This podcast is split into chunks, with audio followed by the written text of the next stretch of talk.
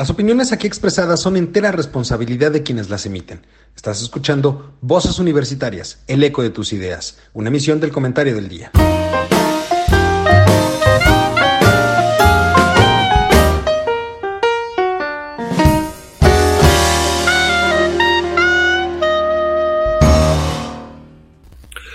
Hola, ¿qué tal? Muy buenas tardes. Ya estamos en este su programa Voces Universitarias, el eco de las ideas. En esta ocasión para platicar sobre dos temas muy interesantes. Vamos a platicar sobre las cuestiones de inseguridad en nuestro país. Recordemos que apenas hace algunas semanas eh, pues nos despertamos con la noticia del el asesinato de dos sacerdotes jesuitas eh, y, y, otra persona en, en, en, el mismo hecho, que a partir de ahí pues ha desencadenado una gran cantidad de protestas por parte de la sociedad civil, la propia iglesia ha levantado la voz respecto del tema de inseguridad en nuestro país. Y más recientemente, pues tenemos situaciones como, por ejemplo, la declaración hecha por el titular del Ejecutivo, donde dice que por decreto buscará que la Guardia Nacional dependa de la Secretaría de la Defensa Nacional.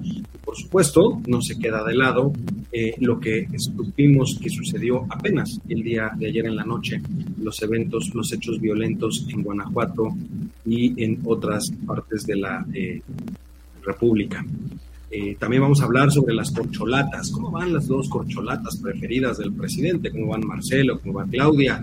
Eh, vamos a hablar un poquito del tema de la línea 12, porque finalmente uno la construyó y a la otra se le cayó. Quieren culpar al de en medio, pero esto no se ha dejado.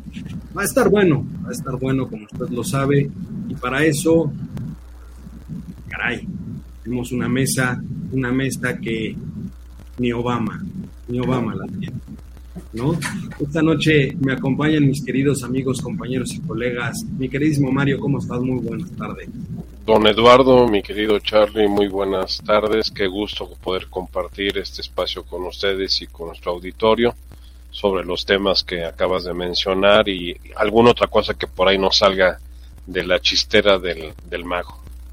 Totalmente. Eh, por ahí también nos acompaña Charlie, un pequeño problemita técnico. Técnico, sí. Y pues bueno, no nos acompaña en esta ocasión el doctor Araque. Le mandamos un fuerte saludo, que se reponga pronto. Todo bien, todo en orden, pero bueno, como ya sabe, uno no está exento de los pequeños eh, los malestares de la vida. Oiga, por cierto, una cuestión muy personal, ¿no? Quiero tomarme un segundito en lo que Charlie arregla la cuestión técnica para que regrese con nosotros. Quiero mandarle un fuerte, un fuerte abrazo, un beso enorme a mi madre que el día lunes, el día de ayer, perdón, fue su cumpleaños. Ah, muchas gracias. Que haya pasado increíble, pude hablar con ella, pero no pude estar con ella. Pero aún así, le mando un fuerte abrazo, un beso y este, pues nada, ahora sí ya tenemos por ahí. Charlie, ¿cómo estás? Muy buenas tardes. Hola, muy buenas tardes. Aquí hay unos problemas técnicos, pero este, bien. Gracias a Dios estamos bien. ¿Ustedes cómo están? ¿Qué me cuentan? ¿Cómo les ha ido de semana? Pues felicitando a la señora madre de nuestro querido compañero Eduardo. Ah, sí, de sí, que sí. eh, lástima que haya cometido un error en su vida, ¿verdad? Pero este de ahí en fuera No. fel- muchas felicidades. No, pues uno que es el que tenemos aquí, pero Un error que la se llama señora- Eduardo. No, pero Un, ese es un error que se llama Eduardo. Lo bueno es que, que, que la nena está con ella y, y Sí, por supuesto. Exactamente. Sí, sí, sí. Está No. ella, está la, la, la nieta, o sea, una, se la pasó. De, de los arrepentidos es el reino del Señor. Entonces la Así señora es. lo ha ganado, lo ha ganado. No, ella ya tiene ganado el cielo. entonces, me queda claro, soportarnos a nosotros es ya ganar. Ya, ya, de veras, de veras, de veras, pobrecito. Oigan, pues, ¿qué, ¿qué opinan si empezamos por la cuestión de inseguridad? Porque creo que, creo que es un tema que, si bien es cierto, ha sido reiterado y lo hemos tratado una, otra y otra vez, pues lo cierto es que no deja de sorprender precisamente lo que sucede una y otra y otra vez. Apenas escuchábamos el día de ayer los hechos violentos en Jalisco, en Guadalajara, en Guanajuato, perdón, en donde pues, le prendieron eh, fuego algunos este, vehículos, cerraron eh, algunas avenidas, en fin, o sea, se hizo, como dirían eh, coloquialmente, pues, un- un- una cena de negros, ¿no? O sea, fue algo bastante llamativo porque no creo, no recuerdo yo que hubiéramos llegado en algún momento a ese extremo en el que se cerraran de tal manera las calles, se incendiaran vehículos y demás cuestiones por eso, por un lado, que tiene que ver mucho, me parece, con eh, el hecho de que la, la Marina, el ejército, eh, había descubierto, me parece, que una reunión importante de los líderes de los diferentes cárteles, justamente por así que para lograr escapar, lograr salir, armaron todo este ligote y se llevaron entre las patas a muchas personas. Y ojo, vuelvo a, poner en, el tema dos cosas que a mí, a mí en lo personal, en el tema de la inseguridad, creo que debemos de tenerlo presente siempre. Primero, que ya rebasamos por mucho los muertos de Calderón y los muertos de Peña a nivel completo de su sexenio. O Calderón 120 mil, Peña 126 mil y este sexenio a la mitad casi cuatro años de gobierno, ya los superó los 126 mil, lo cual habla más o menos de una cifra de cercano de los 3 mil homicidios dolosos al mes en lo que ya en lo va de este sexenio.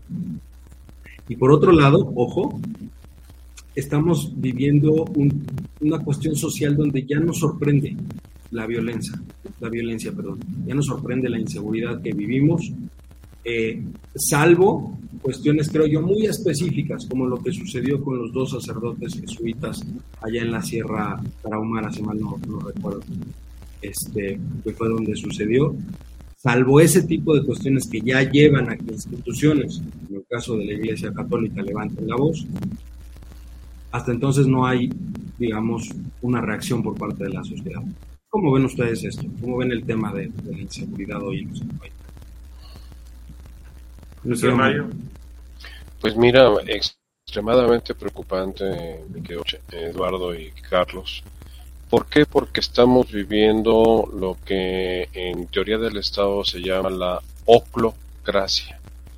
Así como existe la democracia, la aristocracia, la monarquía, que son diferentes modalidades de, de grupos que controlan el gobierno de una sociedad, la oclocracia es el gobierno de las muchedumbres, es el gobierno del caos.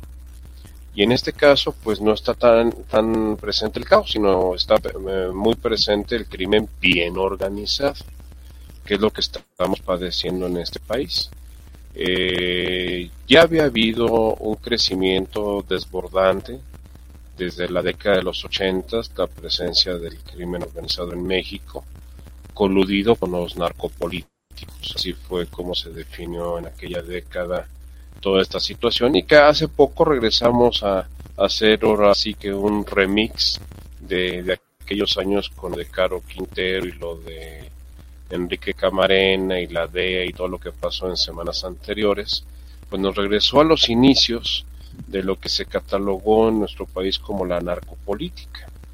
Eh, es curioso, es curioso, yo no creo en las casualidades, yo creo más en las causalidades, o sea que siempre hay causas atrás de los hechos, de los eventos que se nos presentan. Esto que tú acabas de narrar que sucedió en Celaya y en la zona de entre los la, la zona limítrofe entre Jalisco y Guanajuato, en una supuesta reunión cúpula de líderes del cártel de Jalisco Nueva Generación y que eh, fue detectada por las Fuerzas Armadas y la Marina y se armó todo este zipizape que, que nos acabas de narrar. Eh, curiosamente coincide con la solicitud insistente desde la semana pasada de que se le autorice la reforma constitucional eh, al Ejecutivo para que pueda ya pasar oficialmente la Guardia Nacional a formar parte de las Fuerzas Armadas de nuestro país con todo lo que se ha polemizado al respecto. Eh, el día de hoy, el día de hoy en la mañanera dijo que esa era una de las razones por las cuales requería organizar esto y que como sabía que los conservadores y los legisladores eh, de derecha no iban a aceptar, pues iba a seguir una estrategia totalmente anticonstitucional. ¿Por qué? Porque para él está primero lo que él considera, lo que él piensa que las leyes, las reglas, los reglamentos. Pero, a ver, perdón que te, interrumpa, María. A ver, nada más para que nos quede claro, claro a todos. ¿Cuál es el argumento que él da para que la Guardia Nacional regrese, no regrese, dependa? Dependa. de la Secretaría de la Defensa. ¿Cuál es su Eh, argumento? Su argumento de que el crimen organizado está desbordado y que la única forma de garantizar la seguridad nacional interna del país es militarizar a los grupos este, policíacos del país.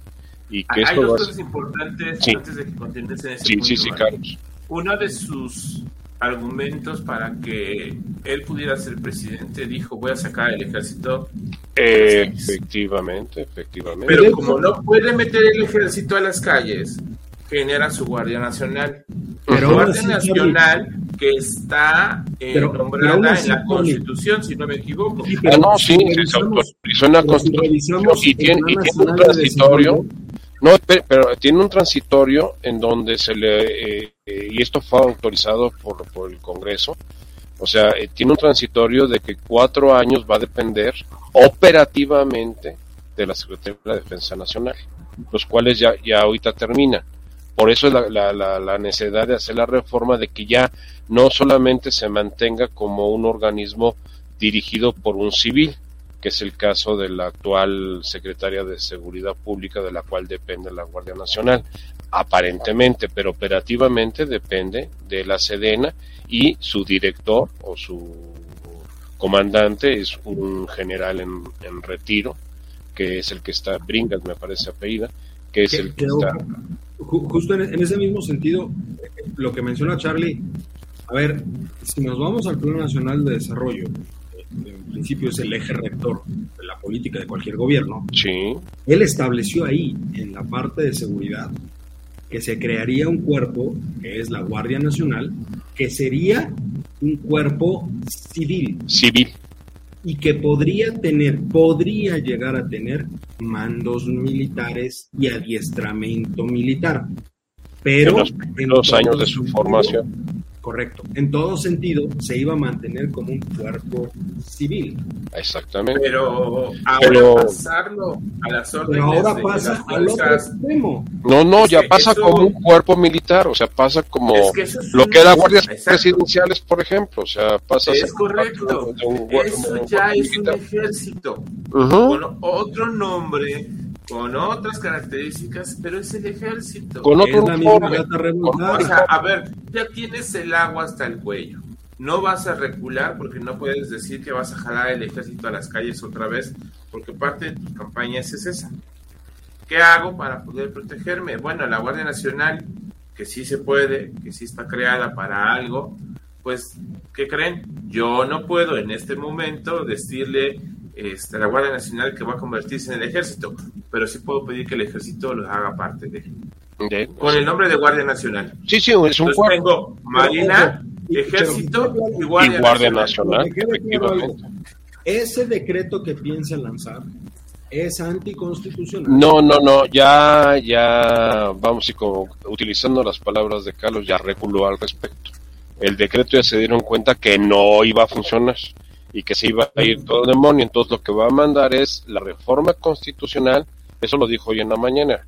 Y como sabe que no se la van a aprobar, va a mandar la ley secundaria que sabe que sí se la van a aprobar. Y entonces todo quedará en manos otra vez de la Suprema Corte de Justicia para que ella resuelva si sí o no procede esto. Eh, yo nada más te doy el dato. De la primera resolución de anticonstitucionalidad de la Guardia Nacional, que fue creada en, en el primer año de gobierno de, Ló- de López Obrador, 2019. hasta el día de hoy la, la Suprema Corte no se ha pronunciado al respecto.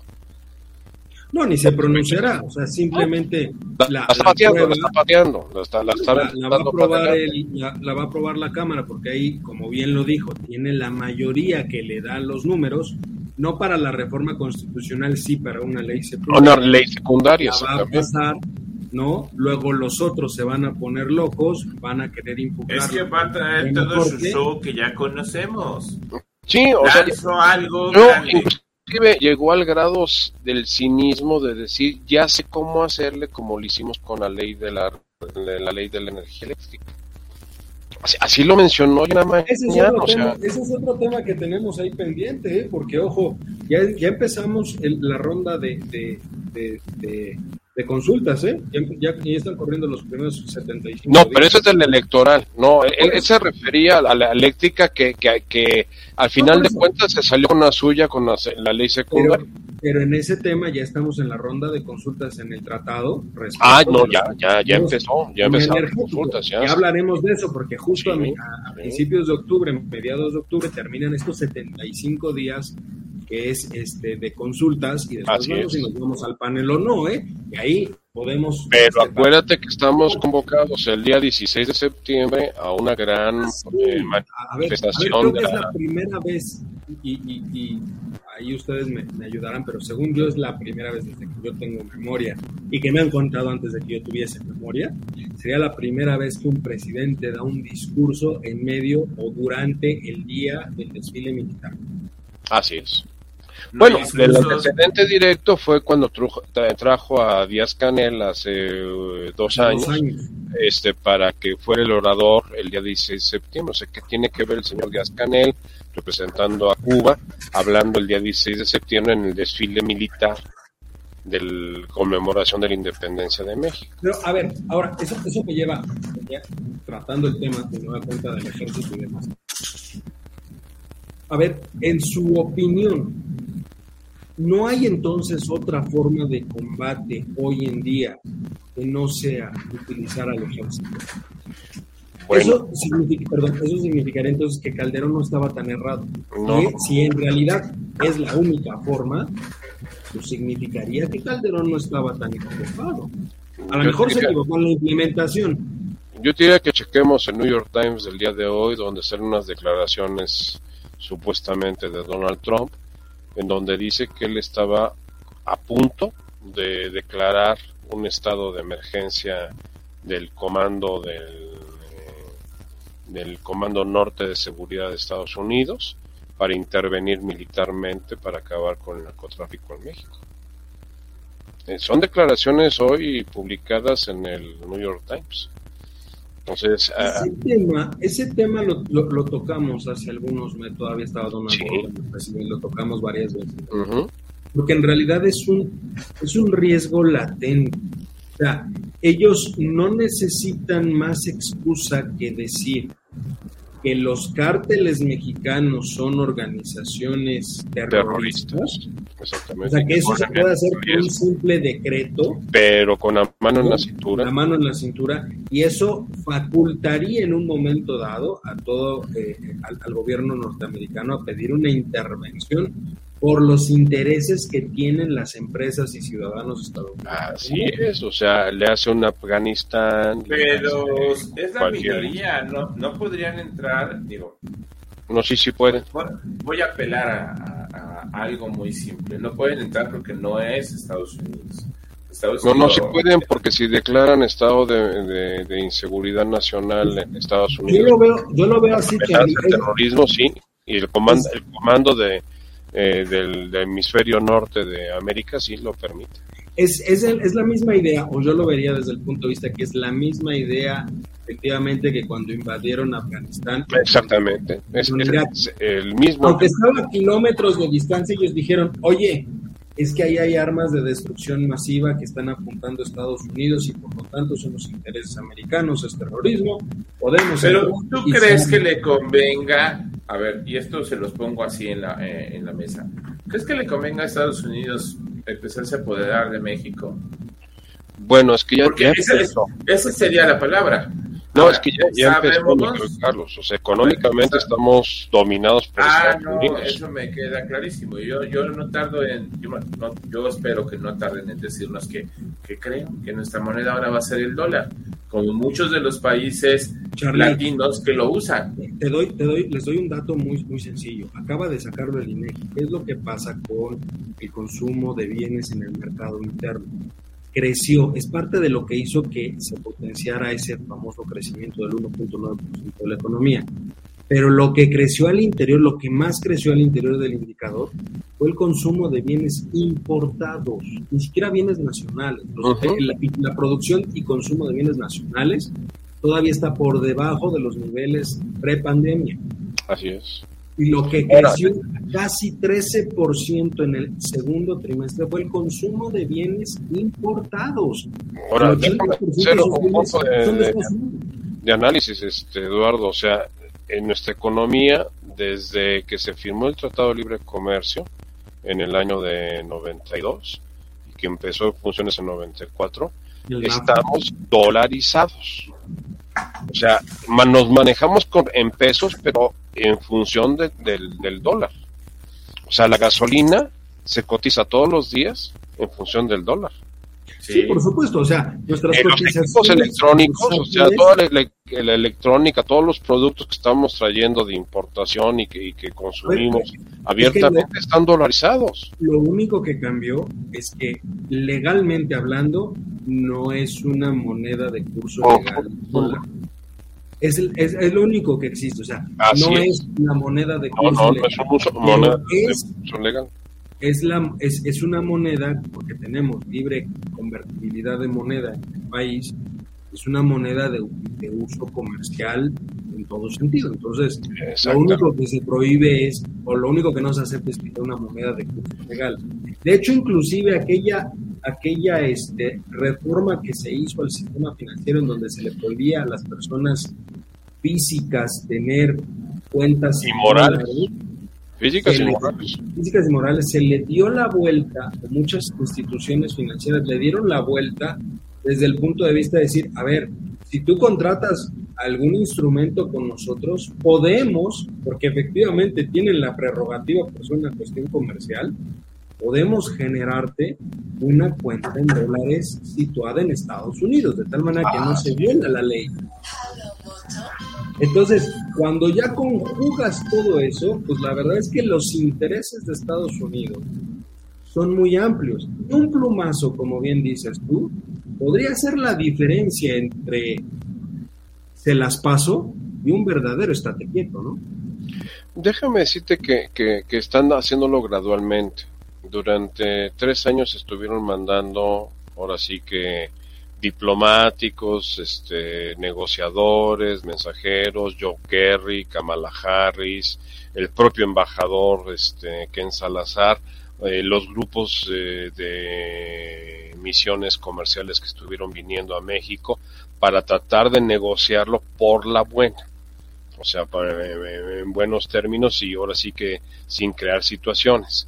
El primer golpe fuerte que estamos teniendo fue este viaje inusitado que tuvo este, el presidente eh, López Obrador con a Washington, en donde se demostró todo el total desinterés que tiene eh, la administración y desprecio. y desprecio, total desinterés y desprecio. Desinterés y desprecio. Como diciendo sabes qué ya ya me cansé ya te soporté eh, te recibo para decirte que ahora voy yo y entonces ya fue cuando vino el pan, el, este, las, consultas. Las, consultas que van a derivar en el pan y que eso es una realidad. Ahora, eh, ¿qué estamos viendo? El final de la, de la ópera bufa que ha sido este sexenio. Eh, ya los candidatos se están destapando por todos lados, que es un tema que vamos a tratar más adelante. Eh, la sucesión ya está abierta, y ahorita es la negociación de los poderes fácticos que tiene dentro Morena. Eh, todo apunta en que lo vimos en semanas pasadas, el fin de semana de hace 15 días, el desorden imperante que hay en, Morena y que esto va, es lo que va a provocar pues un cierre de sexenio que yo te avecino crisis como las que tuvimos en el sexenio de Luis Echeverría, en el sexenio de López Portillo e inclusive el, el del mismo Miguel de la Madrid. Sí, que fue, eh, fue menor, digamos, que los otros dos. ya Que los otros dos. Había, cierta recuperación, pero... El, de Miguel de la Madrid, más que nada, lo que nos afectó fue la hiperinflación, que nos disparamos. Aunque logramos corregir el tema de los otros dos, que creo yo que vale la pena que los pongamos sobre la mesa, es un tema muy parecido a lo que nos puede pasar ahorita, porque es un tema fiscal, es una crisis fiscal no hay recursos. No hay recursos, no hay recursos. Ahorita están pagando prácticamente la nómina y nada más, no, no tienen para invertir en otra cosa. Y en algunos lugares ni la nómina. ¿eh? justamente eso, Mario, yo, yo quisiera preguntarle, porque el tema de inseguridad te pega, digamos, en la confianza del país, en la confianza económica. Lo sabemos perfectamente. La pérdida de confianza lleva a la pérdida de inversiones, la pérdida de inversiones, a la pérdida de empleos, la pérdida de empleos, a la caída del consumo y nos vamos para abajo. Eh, pero yo no he visto, o sea, a pesar de que Morena pudiese tener o pudiese tomar este como un estandarte muy importante para poder solidificar su postura y su posible victoria en el 2024, nadie, ni Morena, ni la oposición, están levantando la voz por el tema de inseguridad. No. Solamente, o el, el único manotazo duro que yo he visto fuera de las eh, de la sociedad civil, digamos, desde el punto de vista de las organizaciones ciudadanas y civiles, ha sido el de la Iglesia Católica, con una condena muy específica por los dos jesuitas que fallecieron en la Sierra Tarahumara y que llevó inclusive a que fuese el propio Papa el que levantara la voz y dijera, el tema de la inseguridad en México es un problema, por supuesto, y creo que todos apoyamos lo que él mismo dijo de fuego no se combate con fuego, la violencia no se combate con violencia, pero eso no significa que no se utilice o no se tenga una estrategia de seguridad. E inclusive, ojo, los propios sacerdotes, y, me queda claro porque lo he visto a lo largo de estas semanas en diferentes eh, misas, en reuniones y demás, los propios sacerdotes son los que están diciendo, no están diciendo de manera abierta, la estrategia de seguridad está mal. No, no, no, no. Simplemente están diciendo de manera, creo yo, muy bien articulada por parte de la institución propiamente que es la Iglesia Católica, que por algo tiene dos mil años de supervivencia en este mundo, lo han hecho de una manera fabulosa donde les dicen, oigan, vamos a orar por el problema de inseguridad que está destrozando a nuestra sociedad, que le está pegando a nuestro país. No están diciendo que la estrategia esté mal, no, están diciendo que la política esté mal, no están pero sí, sí, sí pide que Dios ilumine a quienes toman las decisiones. Pero bajita la mano están diciendo, oye, esto no está funcionando. No, esto no está funcionando. Y mira, déjame decirte, yo, yo he ido a, un, par de misas en donde la homilía de los sacerdotes ha sido un poco más agresiva. O sea, inclusive hay unas que han, que han reproducido en redes sociales de diferentes partes del país, en donde los sacerdotes sí son más aguerridos y, y se les ve la, la convicción de que se sabe que estamos, o así que, como dirían popularmente, hasta el cepillo de la inseguridad que estamos viviendo. Ahora, eh, también el crimen organizado tocó un nervio muy sensible de la iglesia, que es este, el derecho de piso, lo que se denunció de que les cobran por ir a, oficiar las fiestas patronales de los, de los, este, de los pueblos. O sea que hasta, hasta la iglesia ya la, ya la tienen cautiva el crimen organizado. O sea, ¿a qué grado hemos llegado ya de que el crimen organizado no está reconociendo límites? ¿Quién nos dice que en el 24 quien va a poner al nuevo presidente va a ser el crimen organizado? O sea, ellos sí están organizados. Eh, lo que sucedió ahora en, los linderos de Guanajuato y Jalisco nos demuestra la capacidad de respuesta que tiene el crimen organizado. ¿Tú recuerdas? Supera a las Fuerzas Armadas. ¿Tú recuerdas esas imágenes que salieron muy al inicio del sexenio, me parece que al, el primer año de gobierno, de el cártel Jalisco Nueva Generación con todas este, armamento, las tanquetas, las tanquetas y los los eh, vehículos este blindados. blindados y todo este rollo. A, ver, no no andan descalzos. no, no, no, no, andan descalzos. Y, y, y el tema está en que pues, pues es que no, no hay, o sea, díganme lo que me digan. Yo, quiero ver, yo quiero saber quién es el valiente que a mí me dice cuál es la estrategia de seguridad de este gobierno. Mira, aparte, te lo planto así. Nada más, para, recalcar, nada más para recalcar el, el, tema de volada, porque hay muchas voces de la 4T que de verdad dices, híjole, no, o sea, no, no, no, no consigo que esta persona diga eso. O sea, no por quién es, sino por el razonamiento. Por el contexto. Por el contexto. Tienes, por ejemplo, un Epigmenio Ibarra, que no sirve para nada, que se ha dedicado a robar eh, y, a vivir del erario. Bueno. Cuando le dijeron, oye, ¿qué opinas? ¿Están militarizando? Su respuesta fue, no, no estamos militarizando la seguridad, al contrario, estamos llevando la Guardia Nacional al ejército. El ejército se va a parecer a la Guardia Nacional. La Guardia Nacional no se va a parecer. ¿Qué imbecilidad es esa? Discúlpenme, pero es si, si, lo hubieras escuchado hoy en el programa de Ciro Gómez Leiva, que yo no sé cómo tiene estómago Ciro para aguantarlo todos los miércoles, una hora, de las 8 de la mañana. Yo estuve a punto de renunciar por eso, ¿eh? O sea, de las 8 a las 9 lo, lo tiene que aguantar a, a Pigmeni. Y, y hoy trató ese tema, hoy trataron ese tema, yo lo, estaba escuchando en la mañana y, de veras es impresionante los niveles de, de insensatez, de obscenidad de racional, de, abyección que, que, puede tener.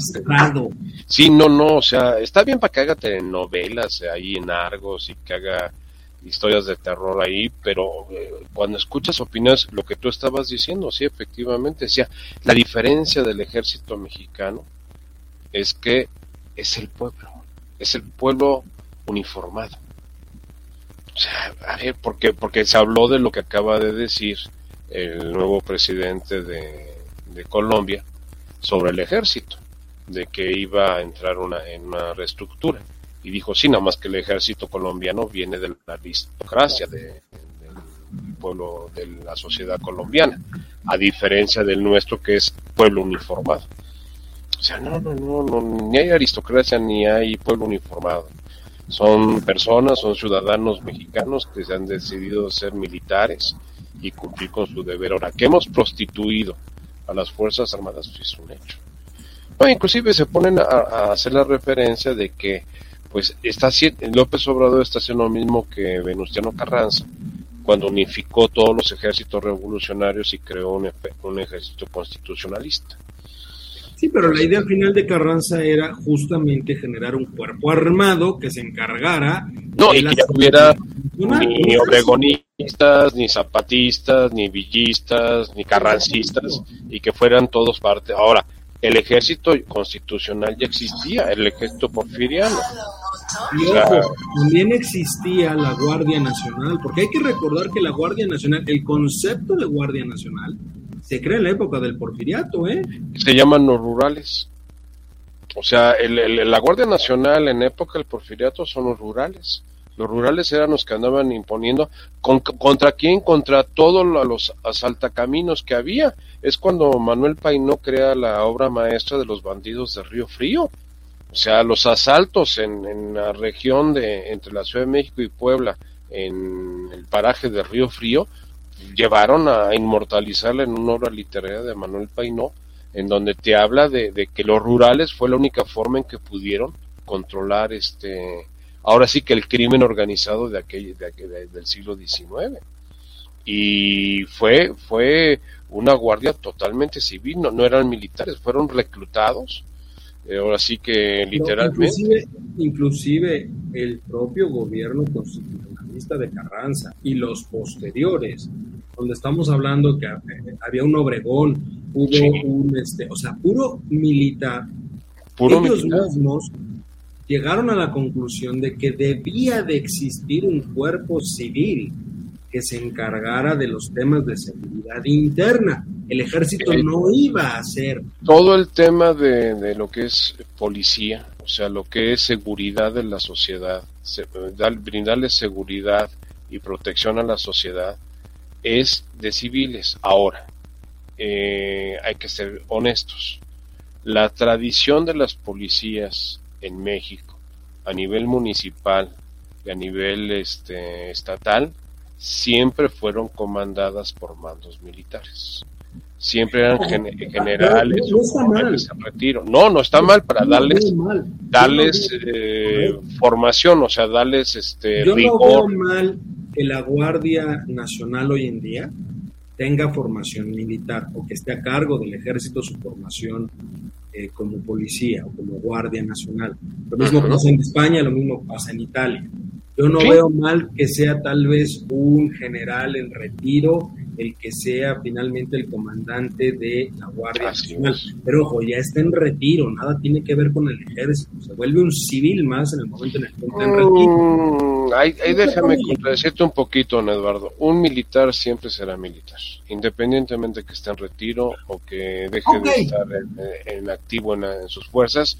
La formación no puede renunciar a ella. O sea, no puede renunciar a la formación. Ah, y, y los nexos, los nexos con, en, este caso con la Secretaría, son, son pero pero entonces mi duda y mi pregunta para ustedes dos sería, a ver, Calderón ya lo intentó, no jaló, con una gran cantidad, tal vez no lo instrumentó bien. Peña se hizo de la vista gorda, la medio llevó, la pateó, no estuvo tan grave como ahorita, aunque sí hubo un incremento con respecto a Calderón. Y ahorita tenemos a un Andrés Manuel que no tiene ni la más remota idea de lo que va a hacer. Ya intentó una cosa, no funcionó, está intentando otra que seguramente no va a funcionar. Entonces, ¿cuál es la idea? O sea, ¿qué vamos a que vamos a dejar los abrazos y no balazos para otra ocasión. No, esa es una buena pregunta. tenemos que empezar a construir es la historia del crimen organizado que hemos visto en nuestros vecinos del norte en, el siglo XX. Que pasen de violentos, como fue en la década de los 20, a organizados en la década de los 30, a empresarios en la década de los 40. O sea, si ustedes analizan la evolución de la mafia, del crimen organizado, este, está perfectamente marcada en tres décadas. Los violentos nacieron con la ley seca, con el contrabando del alcohol, el manejo de la prostitución y del juego clandestino, y fue la década de los 20. Ahí está Capón, está Luximorán, están todos los, los este, paladines de esa época. de esa época de los 20. Pero los 30 cambian. Y es cuando todos ellos caen en cárcel, los violentos mueren y aparece lo que se conoce como crimen organizado, que es eh, Lucky Luchano con Maya la la mafia. La mafia. O sea, lo, lo, que vimos en la película del Padrino, vamos a decir que es, es una buena semblanza de eso. Y en los 40 es la transición de ese dinero, que es cuando nace Las Vegas, este, y, nacen los grandes negocios que actualmente controla la mafia y el crimen organizado, como es el transporte, y ahí tienen ustedes un personaje que es este, ay, el líder de los transportistas se me fue, Jimmy Hoffa, Jimmy Hoffa, que es, que es uno de los grandes íconos del sindicalismo estadounidense, súper vinculado con... que nadie sabe dónde quedó.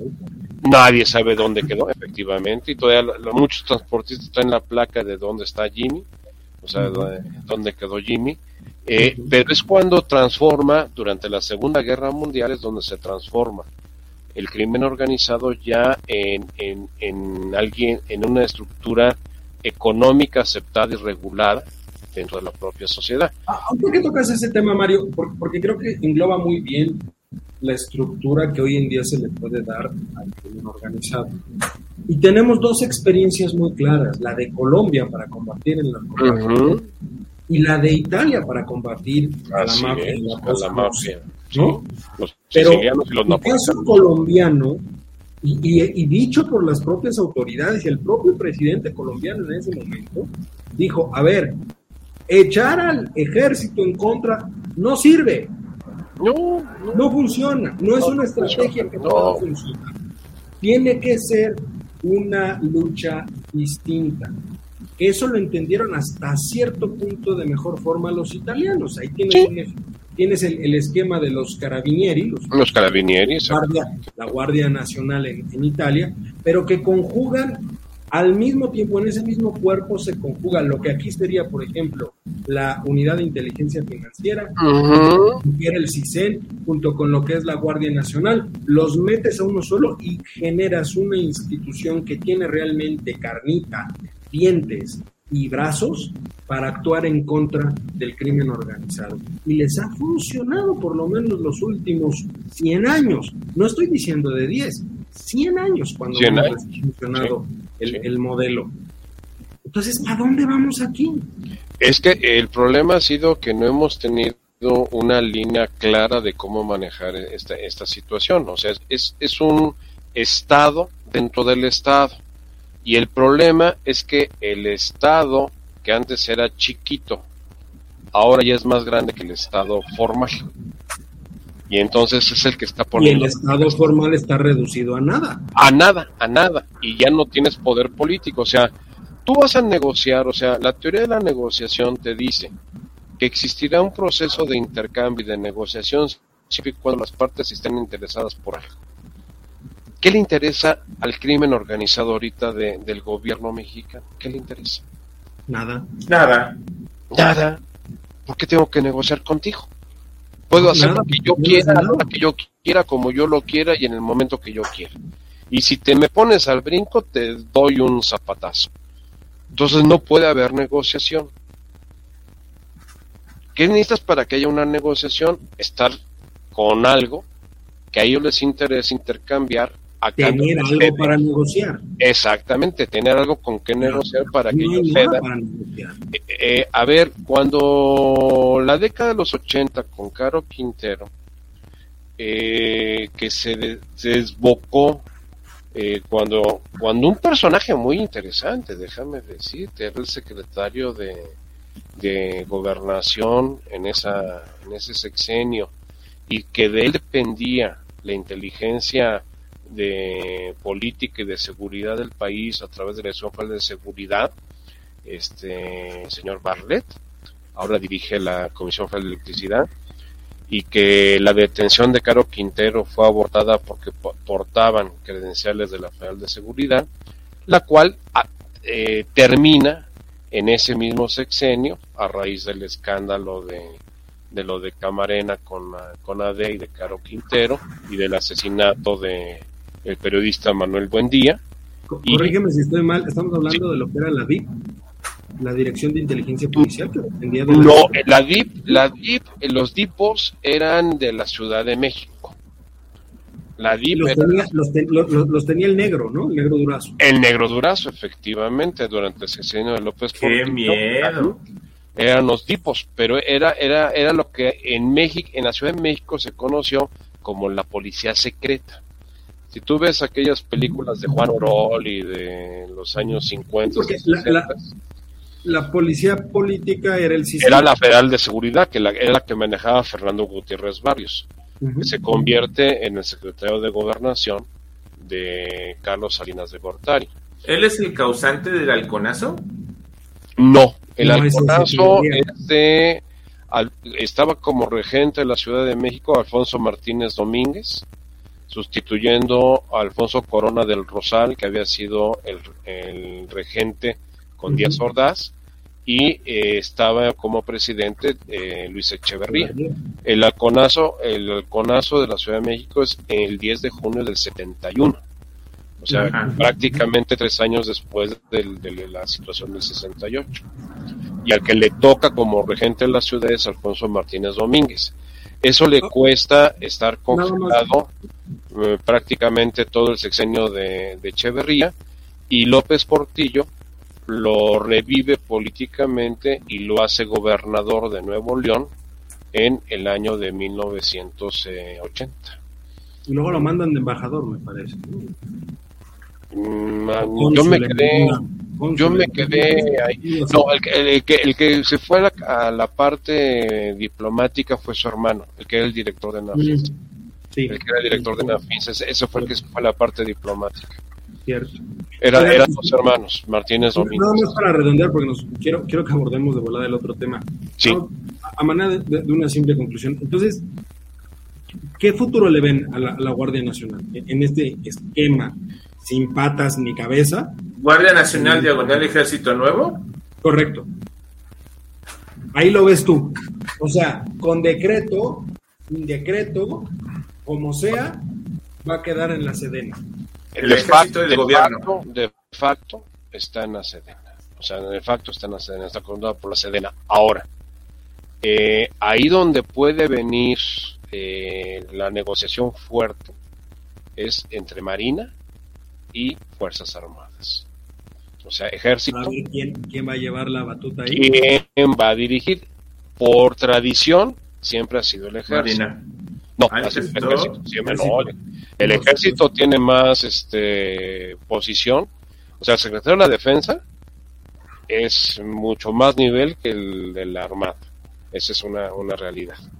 ¿Y, ¿Y por qué? Porque abajo de él está la Fuerza Aérea Mexicana. La Fuerza Aérea Mexicana no está al nivel de... Él, él- de él dependen dos, fuerzas ar- fuerza este, armada y aérea. Y aérea, exactamente. Tienes la marina. La Marina. La Marina siempre lo hemos dicho, la inteligencia de la marina se lleva de calle. pero por mucho, ¿eh? por mucho, por mucho. Inteligencia lo- militar perdió mucho, o sea, la, la- área 4 que se le llamaba inteligencia militar, perdió mucho cuando se desaparece la Federal de Seguridad y se crea el CISEN, que es donde está este personaje, el que tenemos ahorita ahí, que tanto sale en las mañaneras, este se me fue su nombre, el que quieren enjuiciar en Estados Unidos, este el secretario de Seguridad, el De Calderón. de Calderón, sí. De Calderón, este. Ay, se me fue el nombre. ahorita Se me fue el nombre ahorita, ahorita se me fue el nombre y lo repiten 80 veces al día en la mañanera. O sea, eh, Pero bueno, sí lo ven, sí lo ven entonces ahí. O sea, no, no Sí, hay vuelta sí, va a quedar ahí. Y a mi parecer, no sé ustedes qué piensen, como un ejercicio estéril completamente. O sea, Totalmente. de nada va a servir que esté ahí. No, de nada va a servir. ¿no? Ahora, tienes que, tienes que reconstruir policía municipal y tienes que reconstruir policía est- eh, estatal. Tienes que reconstruirla. Mira, yo recuerdo en mis años mozos cómo se respetaba a la Policía Federal de Caminos. La Policía Federal de Caminos era un cuerpo policíaco que de veras no te digo que eran palomas eh, blancas de la paz, no, no, no, no, no, no, eran bastante halcones. Pero cuando tú ibas en la carretera y veías que se que andaban ahí la fal de caminos, te sentías totalmente seguro. Fue una época que yo recorrí mucho el país en carretera y si tenías un problema, ellos se paraban y te ayudaban. Eso no quiere decir que hubiera extorsiones, que a los transportistas, que todo lo que tú quieras. Pero una No, pero se tenía perfectamente delimitado qué hacía cada quien. que fue donde nació la federal, o sea, La la, Policía Policía Federal. Federal de Seguridad eh, fue la, la, la, la continuidad de la Federal de Caminos. De hecho, tal de vez hecho- de niños, cuando iban al, al aeropuerto, estaba custodiado por la Federal de Caminos. Sí. Que de hecho fue una de las primeras. eh, lo primero que absorbe, digamos, cuando Vicente Fox crea la Agencia Federal de Inteligencia, la AFI, NAFI, ¿no? Fue de, la- de las primeras corporaciones que absorbe la AFI, es la Federal de Caminos, la Federal de Caminos. que es el primer antecedente de la Policía Federal. Pero bueno, Charlie, yo quiero preguntarte algo. ¿Cómo vamos con las corcholatas? Porque Marcelo y, y Claudia, yo los veo muy felices. Y a ti que te encanta darle el beneficio de la duda a estos dos muchachos, al gordo y Al la Goldo. pseudo científica, ¿cómo vamos con las corcholatas? Porque ya volvimos al pleito, este, que uno lo construyó mal, a la otra se le cayó, no le han querido pagar, quieren culpar a Mancera. A ver, espérense. Mancera ya se que la esto es, este es un punto bien importante. Uno de los transportes más importantes del país, bueno, de la Ciudad de México, voy a, voy a del país, del país. y del No, no, país, pero del principalmente de la Ciudad de México, es el metro de la Ciudad de México. Esa, esa limusina naranja transporta millones y millones de personas desde el Estado de México al centro de la capital, atraviesas la ciudad en 40, 45 minutos, si bien te va. eh, es algo que se necesita y que es prioridad. Ha venido en decadencia desde que, no sé, no voy a decir nombres, pero desde hace muchos años para acá, ese sistema ha dejado de ser eh, lo que era en su momento. Era orgullo del país, era, eh, tú veías un metro limpio, un metro bien establecido, preciso, con sus retrasos, con sus accidentes, porque al final de cuentas somos seres humanos y esas máquinas las manejan seres humanos. Pero no es posible que si ya sabes que va a llover, si ya sabes que tienes fugas, no puedas tapar, no puedes darle mantenimiento a las instalaciones del metro. Oye, en vez de que te lleves 10 pesitos para otra cosa, pues ponle 5 al metro y te quedas con 5 para otras cosas. Y dale una manita de gato, dale servicio. Yo creo que el metro va a ser un factor importante. Marcelo Ebrard fue el que hizo la línea 12. Marcelo Ebrard fue el que fue a comprar los vagones a China, si no me equivoco. Mario Delgado. Bueno, pero iba con la comisión de él, ¿no? mandó a Mario Delgado. El que hizo todos los contratos como director de finanzas del gobierno fue Mario Delgado. Fue Mario Delgado. Pero estaba bajo la supervisión de, del Goldo, ¿no?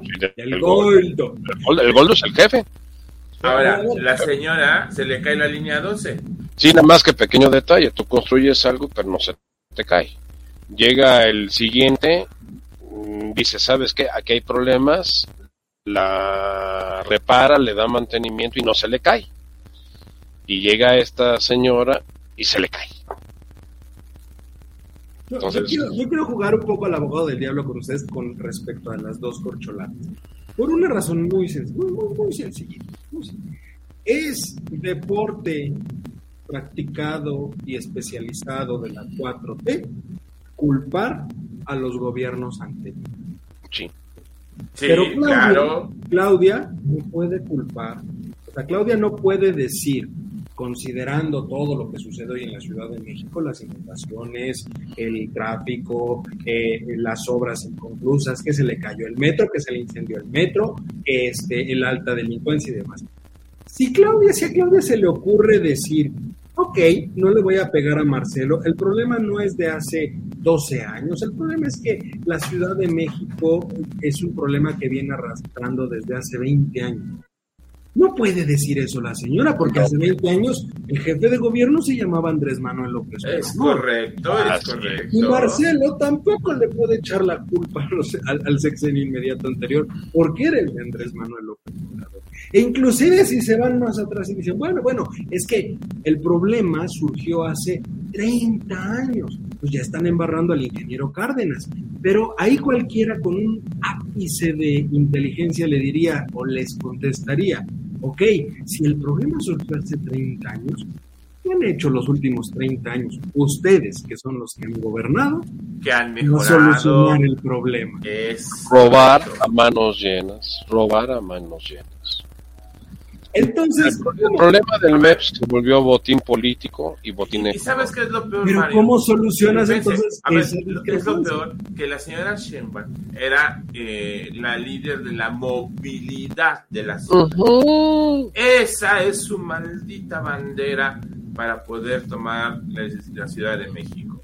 Señora, la movilidad es un caos. Es un caos. Eh, a ver, ¿por qué se usa el metro? Para no usar camiones. Estamos usando camiones, estamos eh, estamos eh, generando cauces de vial, eh, cuántos coches. Tenemos dos verificaciones al año. Dos. Sí, dos. ¿No? Que es una tenencia. Estás pagando Son 1.200 pesitos al año por un cochecito. Más aparte la tenencia, ¿eh? ¿Sí? Pónganle la cantidad de coches que quieran para que sepan cuánto dinero le entra ahí. De ahí quítale el 50% para la operación y sueldos de la gente que trabaja en esos lugares. El otro 50% es para la, la capital. ¿Cuántos baches tenemos en la ciudad ahora? Todos. O sea, yo eh, en su pobre casa hay, un, eh, hay una calle que le llamo la, la pista de carreras de, de Dubai porque ya me hago un lado porque me quito uno yo, ya me hago para el otro y parece que vengo así sagueando en esa calle, ¿no? Entonces... tan lejos, Charlie. quien se ha metido a Polanco. Hace mucho que Salvo las avenidas grandes. Homero, Homero y Horacio están para llorar, ¿eh? Salvo las Homero y Horacio avenidas están para grandes, llorar. entiéndase. Y, y me van a decir, oye, pero eso es de las delegaciones. ¿Qué? Pero hay un jefe de gobierno De que se encarga de decirle, oye, tu planeación estratégica de este semestre o de este año, en que vas a gastar tus pero las recursos. delegaciones anteriores eran de Morena. No, es que a ver, a eso voy. Si, si vamos a estar haciendo promesas y no cumplirlas, pues mejor ni se lancen. Entonces, No, mi- mi- Pero, pero es que ellos entonces no se lanzan para resolvernos los problemas a la ciudadanía. No, para resolverse sus problemas. sus problemas y de, y de su- y de- su gente. ¿Y ¿Cuál- cu- y cuál es cómo, resu- cómo resuelven? Robando. Y es lo que han hecho. Ve el, el- el reforma del lunes de que sacó un artículo aquí de Naucalpan, de la época de los Durán rebeldes, tanto de José Uh. Luis como de Patricia. Los panistas. ¿no? Los, los pseudo panistas, porque eh, Patricia llegó por Morena y salió con cajas destempladas.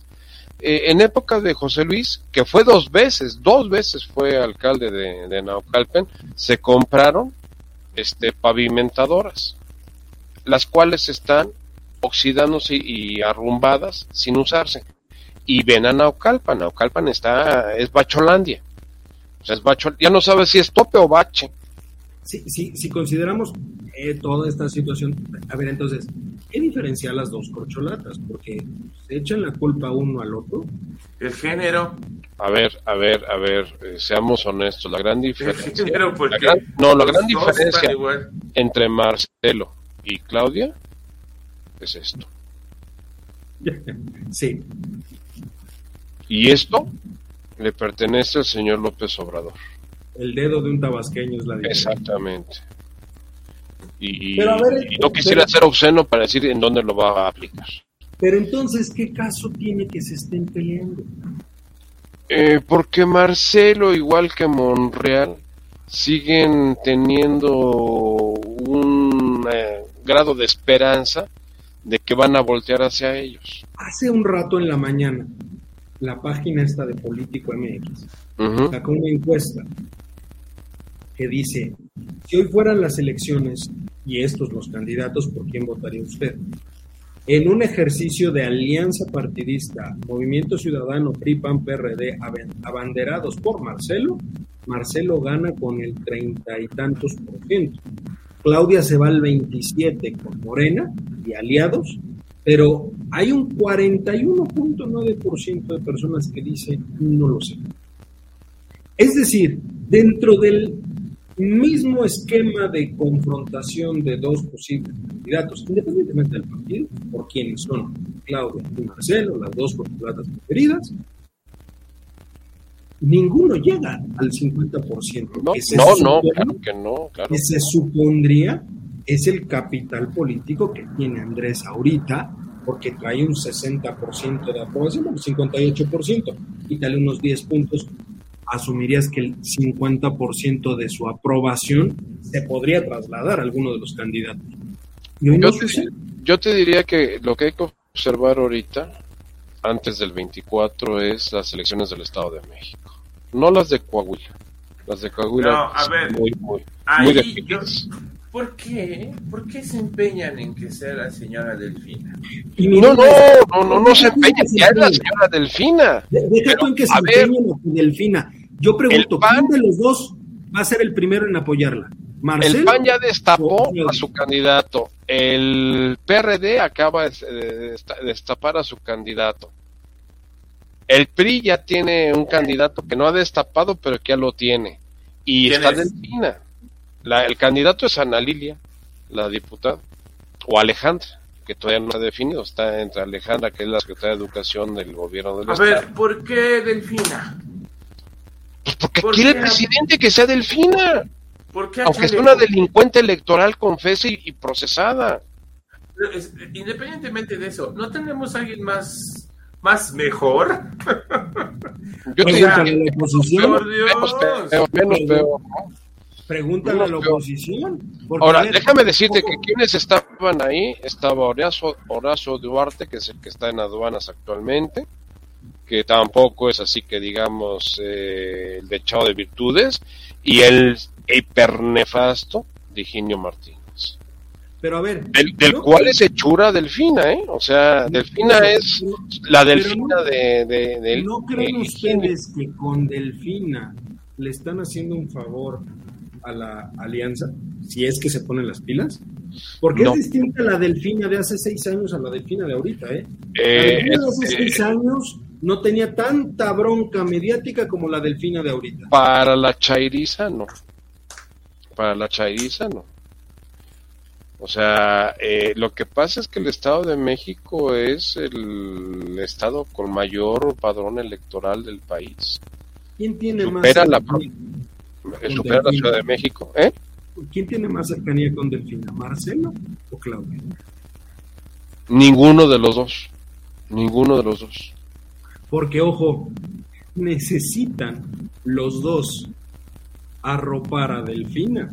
Y es que, porque si Delfina gana, la van a necesitar como, como, grupo, sí, como grupo político no, no, no, ninguno de los dos está cerca. Eso va a ser muy importante, ¿eh? Es que, es que Delfina es una, es un soldado, es un alfil, si le queremos dar un grado de mayor relevancia, es un alfil de Higinio, de Higinio Martínez. Higinio Martínez ha sido el patriarca de la zona de Chalco y de este Estoy de acuerdo. de de Zumpango en este desde el PRD, ojo, los dos en algún momento tendrán que pronunciarse a favor de Delfín. El que lo haga primero es el que va a llevar hasta cierto punto la predilección del apoyo, si es que Delfina gana la gubernatura, para el apoyo al 24. ¿eh? Si te das cuenta, mi querido Eduardo, nadie se ha, eh, se ha pronunciado a favor de Delfina de las corcholatas. Porque como tú lo mencionabas hace un momento, y como Carlos también lo comentó, eh, ¿cuál es la seguridad de que realmente vaya a llegar a la gobernatura? Una cosa es que López Obrador esté entercado y que va a aventar toda la carne del asador y que Mario Delgado va a hacer circo, maroma y teatro para que llegue a la gobernatura, y otra cosa es que llegue a la gobernatura. Déjame decirte, un candidato muy fuerte es eh, Juan Cepeda, el, de, el que... Un buen candidato del PRD. No, muy buen candidato del PRD y ahora viene por Movimiento Ciudadano. Viene por eso, fue buen candidato del PRD. O sea, le podría garantizar fácil una candidatura de 10 puntos a Movimiento Ciudadano por sí solo. ¿eh?